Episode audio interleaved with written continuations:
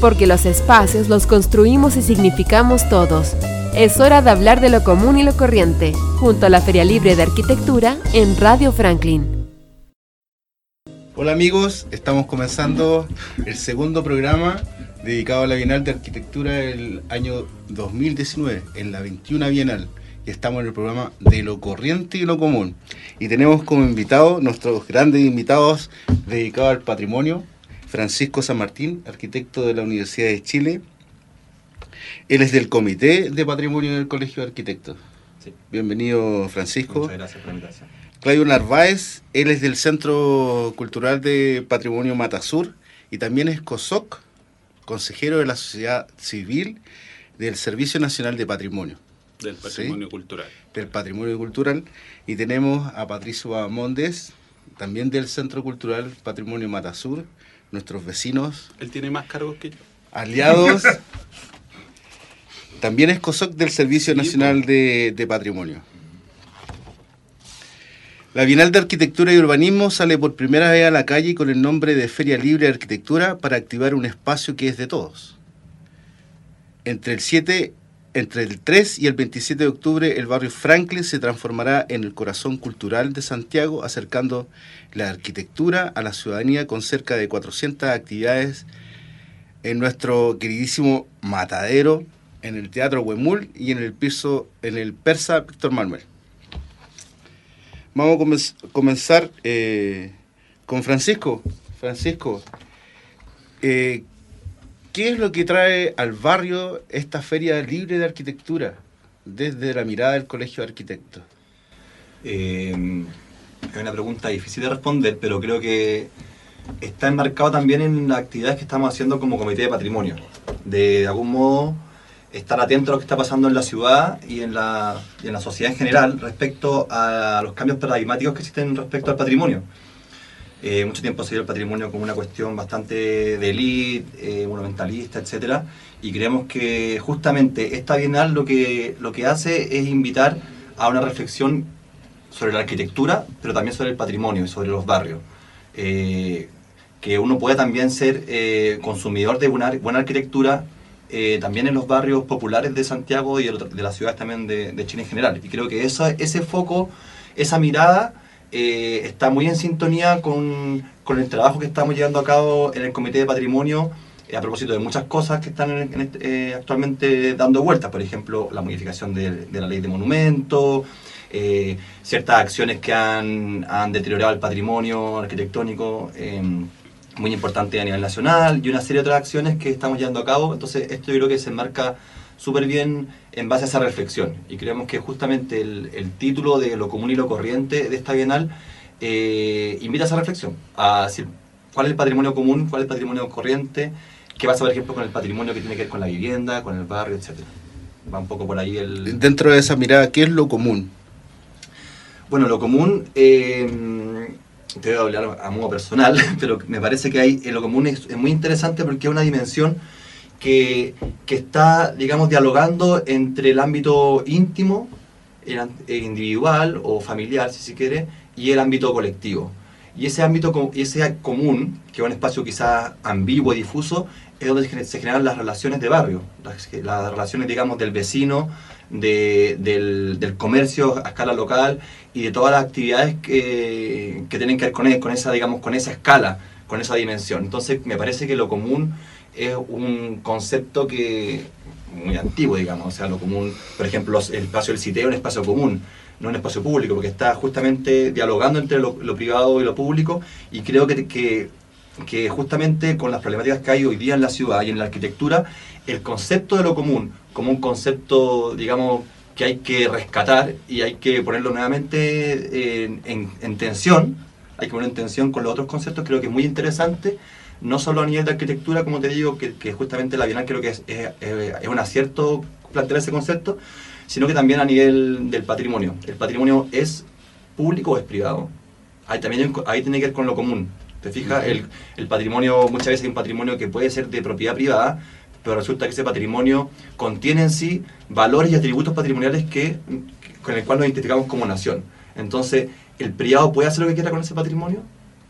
seguramente nuestra constitución lo va a amparar, pero probablemente en términos conceptuales y teóricos ese patrimonio debe ser protegido, ¿no es cierto? Y ese es un espacio que está, yo creo que es interesante esa ambigüedad que tiene el concepto de lo común, porque te, posibilita, eh, uno, conectar lo público y lo privado, y otro, hacer una nueva dimensión, como una nueva dimensión de un encuentro un poco más a una escala de barrio. Bueno, y este barrio que nos contiene tiene abundancia de, lo público, ¿no? De ese espacio público donde se produce la alteridad de las personas, la, conexión entre las personas, pero también trae dentro del concepto lo corriente. Y aquí eh, también hay que hacer una ir trabajando ese tema de lo, de lo común y lo corriente, porque a veces se, se entiende que es lo mismo, pero es algo diferente, ¿no? Mm. Lo corriente. Sí, a mí, sí, Claudio, yo quería, yo quería dar una también, bueno, me parece que la, que la Bienal se, se haya fijado en, en, este espacio, en estos espacios más eh, distanciados de la, de, la, de, la, de, la, de la cultura más institucional, eh, me parece un tremendo acierto ahí en el ejercicio que está haciendo los organizadores, me parece que que es súper super valioso el, el, el, y además el, el, ¿cómo se llama? el, la palabra, el, concepto, la reflexión que quieren hacer de lo común y corriente también me parece súper importante porque pienso hoy día que si hablamos de lo común y corriente, hoy día la sociedad chilena, así como está, también podría ser un mol. Entonces, eh, pero, y ahí el, el ¿cómo se llama? El, la discusión de qué, qué es más valioso patrimonial, patrimonialmente, claro ¿Qué es lo distinto? ¿Cuál es la diferencia? Claro, eh, eso yo eh, me parece que, se, se, se, puede discutir y enfatizar, digamos, por qué, por qué estos barrios tienen tanto contenido patrimonial o, tanto valor cultural que los distancia de ese común y corriente de un mall que hoy día ya está, está, está establecido, digamos, o sea, cuando la gente ocupa su tiempo libre y cuando se reúne en un lugar público ya, eh, por lo menos mis compañeros de trabajo ya cuando ¿qué hiciste el fin de semana? Muchos dicen fui al mall y no fui al, al matadero o no fui al persa bio bio, ¿cachai? Entonces me, mm, me gusta la idea de, de, de enfrentar el, el, común y corriente de, de lo de lo cómo se llama desde la perspectiva del, del, patrimonio y el común y corriente de esta sociedad neoliberal que, hoy día existe, digamos. Claro, llegar a entender por qué sigue siendo uno de los principales, bueno, el principal barrio comercial de Chile, ¿no? El que tiene un mayor número de patentes. Pero también yo creo que hay que destacar dentro de esta eh, discusión que se está generando en torno a la ley, no solo de patrimonio, sino que la ley de integridad urbana, eh, qué rol juegan las comunidades. Y yo creo que Patricio podría darnos una visión eh, particular de lo que es el patrimonio eh, inmaterial, ¿no? Que lo llevan las comunidades. Bueno, escuchando las opiniones, yo creo que en el fondo aquí hay una serie de, visiones que son bien particulares.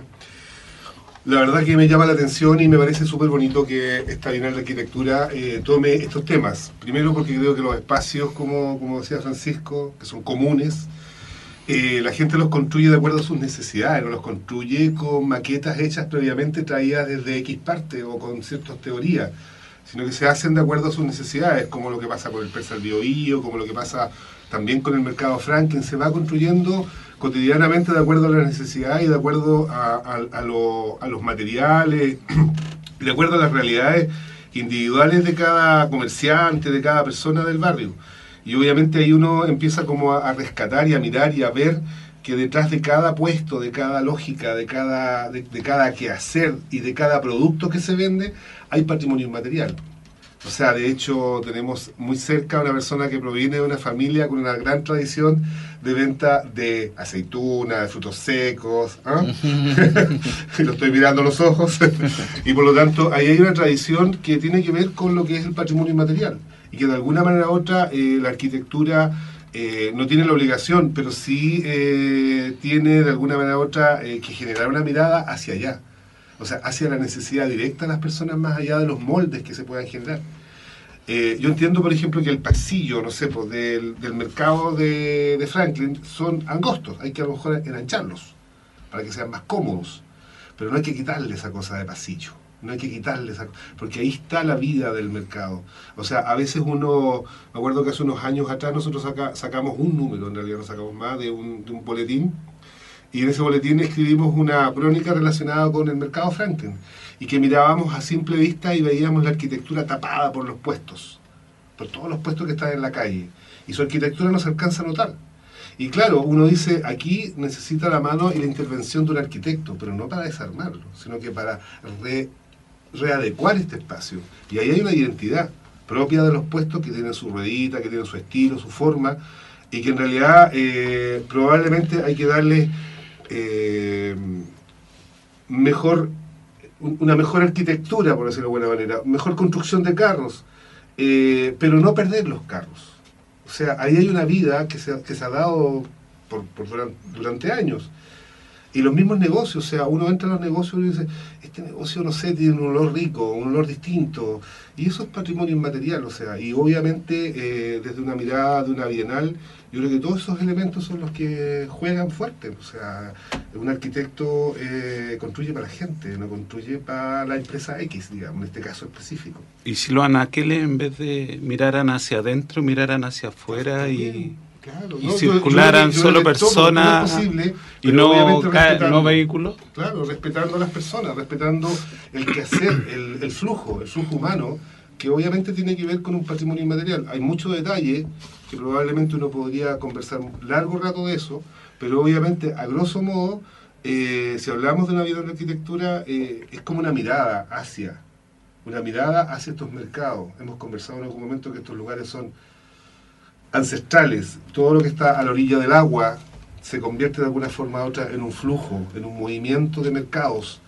Y por lo tanto el Sanjón de la Guada, que es un desagüe natural, eh, que es ancestral, precolombino, por lo tanto hay un movimiento que se generó en algún momento y, obviamente después con el matadero y con el mercado, con con el presa al Biobío y todo eso se genera todo ese movimiento.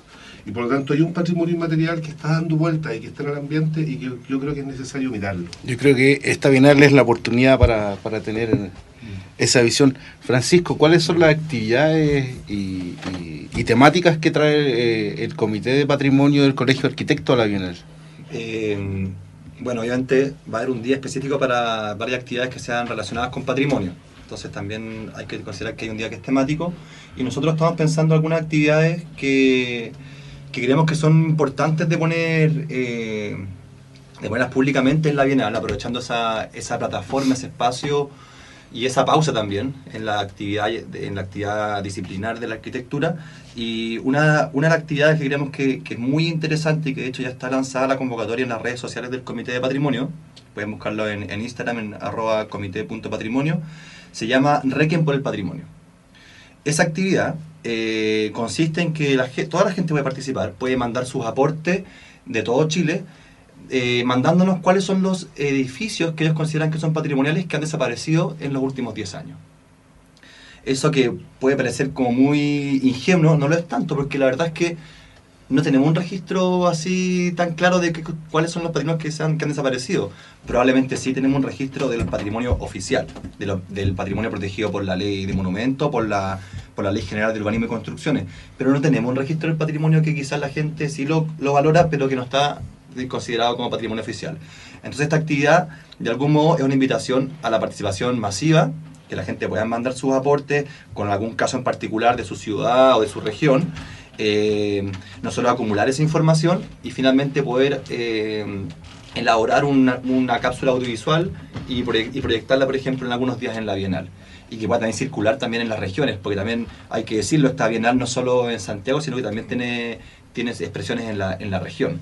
Y creo que también es fundamental pensar en, en descentralizar y desconcentrar también la producción arquitectónica y la reflexión arquitectónica y urbana en este país, no solo en, en Santiago. Entonces, esta actividad está un poco invitando a eso, a uno, a que a la participación masiva y, y- y en todo el territorio. Dos, hacer una, una suerte de homenaje a este patrimonio perdido, pero en realidad el, el objetivo más profundo de esta actividad, más allá de la nostalgia de que del patrimonio desaparecido, tiene que ver con, con una denuncia, básicamente, ¿no? Hay patrimonio que está desapareciendo y eso no, digamos, no es solo llorar por el patrimonio, sino que es que algo está pasando. Hay una ley que quizás está obsoleta, hay ciertos intereses eh, sospechosos que están haciendo desaparecer el patrimonio con incendios que son de dudosa procedencia, hay ciertas acciones en la ciudad que, que de grandes infraestructuras que, también están atentando contra él.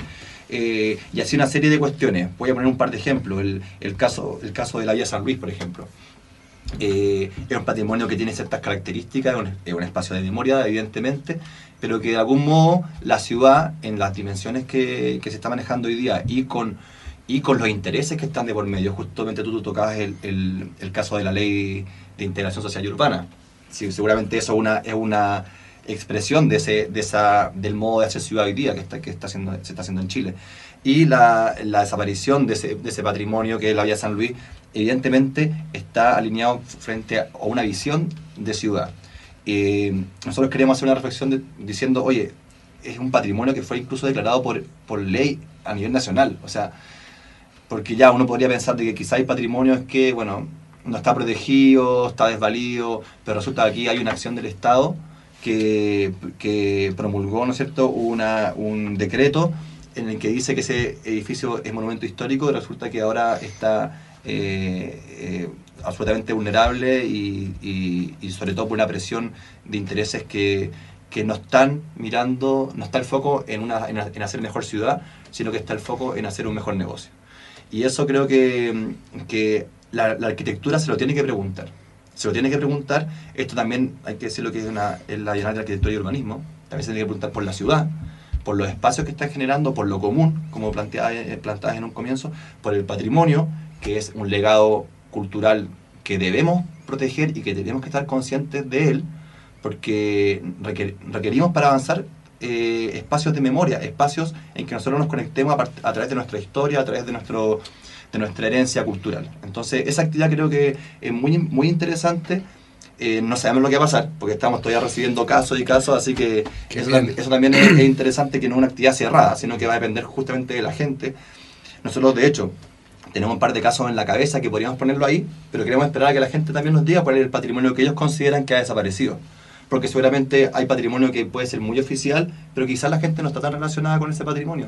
Quizás está muy mirado desde otra, desde la elite o está, o está mirado desde la institucionalidad, pero quizás no desde el patrimonio más popular. Entonces eso yo creo que puede ser interesante. Y otra actividad que estamos todavía, digamos, eh, desarrollando, no sabemos todavía si llegaremos a buen puerto, pero creo que, creo que sí, creo que sí, estamos bien avanzados, es que vamos a hacer una, un ciclo de charlas que el foco va a estar en eh, la ciudad, el patrimonio y el arte urbano. Em, muchos de ustedes recordarán hace poco una polémica que hubo sobre el mural que está en el paso bajo nivel de Santa Lucía. Mm.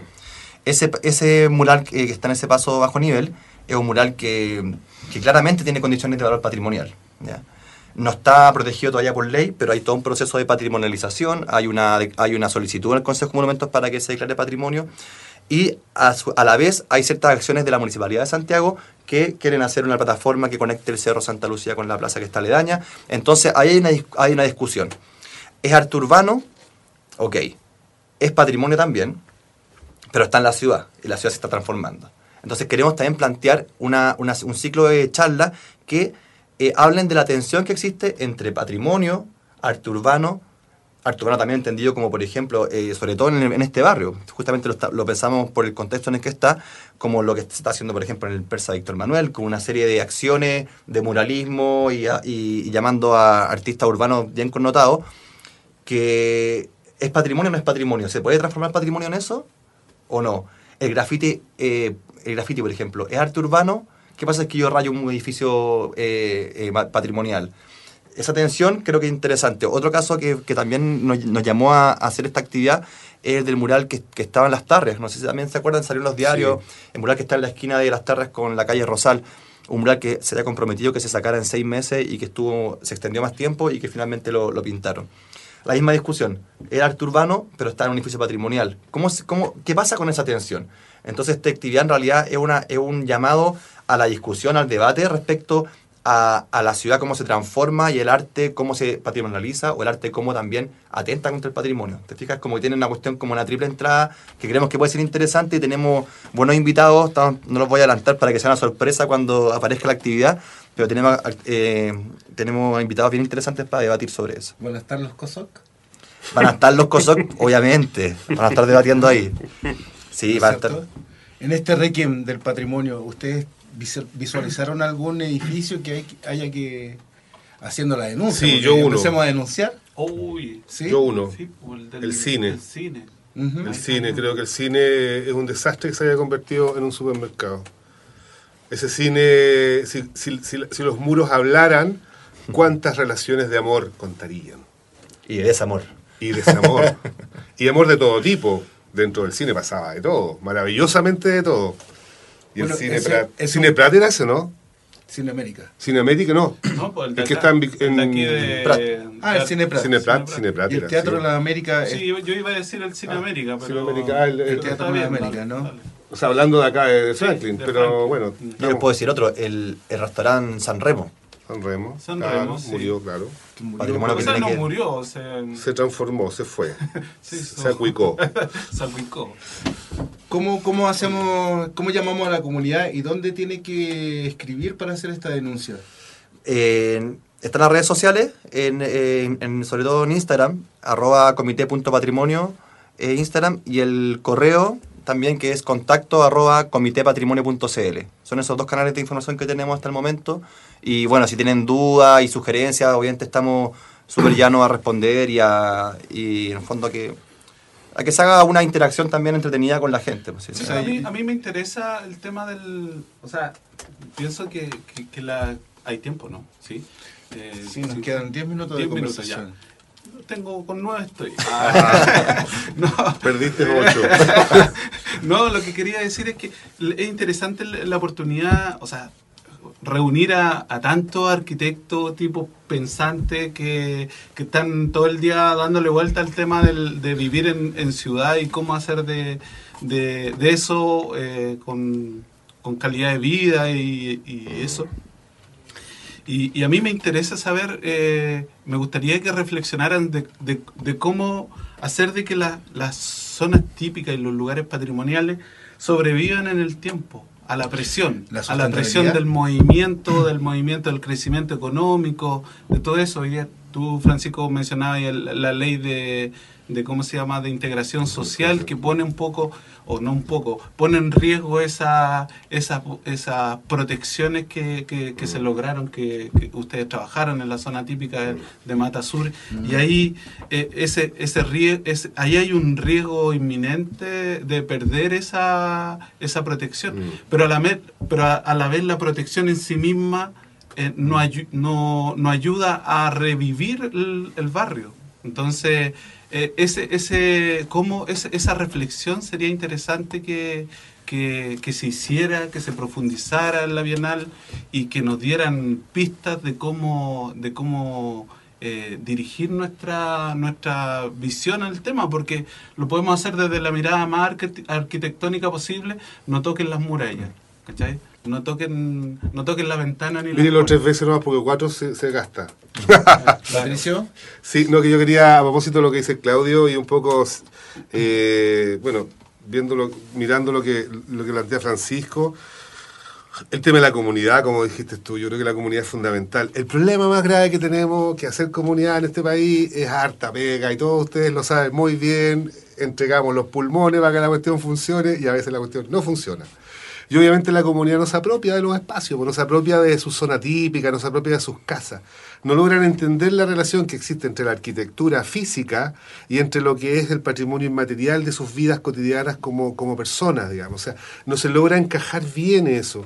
Y yo creo que es un muy, muy lindo tema de conversación en, en- relación a lo que es eh, la arquitectura que, que- nos rodea, eh, cómo la usamos y cómo nos permite vivir de, de la manera que nosotros queremos vivir. O sea, yo creo que eh, hablamos de los espacios públicos, de los espacios comunes. Hay espacios eh, comunes dentro de las casas, digamos. Están los patios interiores. El otro día un chico arquitecto que está con una idea de hacer patios interiores. Acá hay mucho patio interior. Y, Y tristemente la comunidad no alcanza a entender la relación entre lo que es Calidad de vida. calidad de vida, arquitectura, zona típica, patrimonio, con su, con su, con su vida cotidiana. O sea, vivimos de puras nostalgias a esta altura en este país y vamos a seguir viviendo nostalgia si no, si no nos ponemos las pilas y la comunidad no entiende eso. Obviamente que no, eso no se hace bajo decreto, se hace bajo conciencia y eso es lo más difícil de lograr. Mm. Sí. O sea, bueno, esa es la, la gran invitación que está haciendo esta Bienal para subrayar que el patrimonio no constituye solo edificios o, o monumentos, como decía eh, Patricio, sino que los barrios con sus habitantes, rincones, relaciones y dinámicas.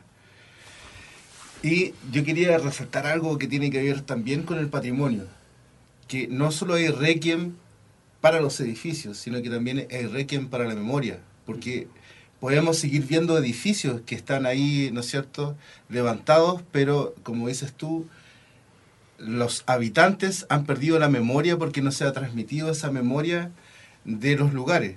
Nos pasa particularmente con lo que es el matadero. Todos hacen una relación, ¿no es cierto?, simbólica de lo que es el matadero y la mayoría enfoca lo que es la entrada del mercado. Pero Claro. muy pocas personas entienden la complejidad del matadero cuando se faenan los animales. O sea, muy pocas personas reconocen desde el barrio donde estaban los pabellones, donde se mataban los vacunos, donde se mataban los cerdos. Y mucha gente que nos visita también carece de esa memoria. Entre ¿no? paréntesis, hay un, hay un patrimonio que habitualmente lo pasamos por alto, ¿ah? que es el mismo Sanjón de la Guada, lo perdimos. Lo perdimos, Así es, como, lo como perdimos. tal. Lo metieron por abajo y se perdió. Y para los incas era una ciudad sagrada y su principal afluente no era el Mapocho ni el Maipo, sino que era el Sanjón de la Guada. Porque ahí estaba el altar que encontró Iván, Iván Torres, ¿no es cierto? Y que pudo Rubén Steber decir, no, esto es un, es un altar al agua. Entonces, como dices tú, hemos perdido también la memoria y este requiem que estamos haciendo en la Bienal también va dirigido a eso, no, no solamente a lo que hablamos como soporte físico, sino que también como soporte cultural, que son la memoria de las personas. Bueno, estamos conversando con Francisco San Martín, arquitecto de la Universidad de Chile, del Comité de Patrimonio del Colegio de Arquitectos, Claudio Narváez de Patrimonio Matasur y, Patricio Bahamonde. Para ir cerrando ya este segundo programa de lo común y lo corriente de la Bienal, ¿cuál es la invitación desde las comunidades y cuál es la invitación desde el colegio para vivir esta Bienal de la mejor forma? O sea, yo ya la di ya, de que reflexionen sobre eh, cómo, cómo manejar el- los modos de vida en estos espacios patrimoniales eh, y que eso sea eh, coherente con, con las necesidades de, este país, digamos. Estamos están presionando a que haya más construcción, más inmobiliaria, más, más edificios por, por las necesidades de, de, ¿cómo se llama?, de vivienda, de vivienda social. Eh, ¿Cómo lo hacemos? ¿Cómo, cómo convivimos entre, entre el patrimonio y, y las necesidades de, de, la, de la sociedad, digamos? Mm. Eso. Yo, eh, yo creo que es importante poner el foco también, yo desde mi perspectiva como disciplinar, como arquitecto, que, que la Bienal lo que tiene que hacer es poner el foco en las personas, aunque suene también un poco ingenuo, pero la verdad es que la arquitectura no se hace para los arquitectos. ¿ya? Y lo que ha pasado, eh, no siempre, pero digamos regularmente, lo que sucede es que en estas instancias donde los arquitectos se ponen a conversar, piensa la arquitectura para los arquitectos, para que el otro arquitecto diga que, hoy qué lindo tu edificio, qué lindo tu proyecto, qué linda la ciudad, etcétera. Y, no es el sentido de la arquitectura. O sea, la arquitectura tiene que estar en servicio a la, a la sociedad, a la calidad de vida. Si es que hay un edificio que es patrimonial de un piso y que resulta que genera una calidad de vida importante, bueno, esa es una buena arquitectura, aunque sea una, una fachada continua y con una sim- simplicidad impresionante, que no tenga un desarrollo tecnológico eh, de última generación ni un diseño formal, no sé, como muy acabado. Eh, es una buena arquitectura, entonces creo que esa reflexión se, se puede hacer en esta instancia porque estamos en un barrio que nos invita, el contexto nos invita a, a pensar eso como, como disciplina de arquitectura y creo que el Colegio de Arquitectos es su foco, es hacer una buena arquitectura y esa buena arquitectura significa que sea unos buenos espacios para la sociedad, para que tenga una calidad de vida, una, al servicio a hacer una buena ciudad, una ciudad vivible, una ciudad habitable, una ciudad caminable, una ciudad para los habitantes y no para el negocio o para otras otras intereses. Entonces creo que ese es el foco que, y es la invitación también a, a, todos a participar de esta Bienal, que creo que, que, va a tener un programa muy amplio durante muchos días, entonces creo que, que va a ser interesante cuando aparezca el, el, programa, que va a ser, no sé si la próxima semana, eh, poder ver eh, qué es lo que nos ofrece, porque creo que va a ser súper interesante, no solo para los arquitectos, insisto, sino que también para las comunidades que participan en la ciudad y para los que están interesados también en la arquitectura a nivel general. Patricio. No, yo creo que en el fondo se dijo todo. En realidad las comunidades y la arquitectura están juntas, nunca deberían estar separadas. Eh, la consulta y la mirada a la vida cotidiana es necesaria, hay que mirar lo que está pasando. Y, obviamente también hay que mirar lo que va a pasar, por lo tanto hay que estar preparado para eso. ¿Y qué significa eso? Preparar los espacios y preparar las lógicas y los flujos de gente, digamos, para lo que viene. O sea, se nos acerca el arte más, aún más fuerte para el lado del Persal Bio, por ejemplo. Y eso hay que pensarlo y hay que tomarlo y hay que agradecerlo. Y aparte de eso, hay que también invitarlo en el contexto. No que descontextualicen, sino que en el contexto. Porque el contexto no tiene por qué ser ni feo ni fome. Porque ya no es feo ni fome. Eso. Es vivo. Es vivo, es gente. Hay vida. Hay gente.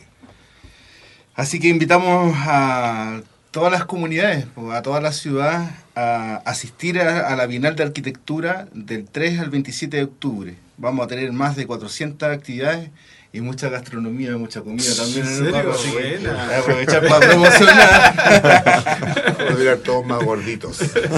y recordar que la Feria Libre de Arquitectura tendrá un día entero dedicado al patrimonio, ¿no? Y bueno, y vamos a llamar a las comunidades también para que denuncien, se apropien, que vivan el patrimonio, que su memoria realmente se convierta en, patrimonio. Bueno, eso pasa por la valoración. Así que agradecerles que hayan asistido a este segundo programa de lo común y lo corriente, la Feria Libre de Arquitectura. Vamos a ver qué vendemos y qué compramos en esta gran feria, ¿no? Así que muchas gracias. Gracias a ti. gracias por la invitación. ¿Qué pasa con la arquitectura común y corriente? ¿Quién está produciendo la arquitectura para los ni tan ricos ni tan pobres? ¿Qué saben los arquitectos de las necesidades de las personas comunes y corrientes? Estas son las preguntas que la Feria Libre de Arquitectura intentará responder del 3 al 27 de octubre en las cerca de 400 actividades que desplegará en Matadero, Teatro Guemul y Persa Víctor Manuel. ¡Te esperamos! Más información en bienaldearquitectura.cl.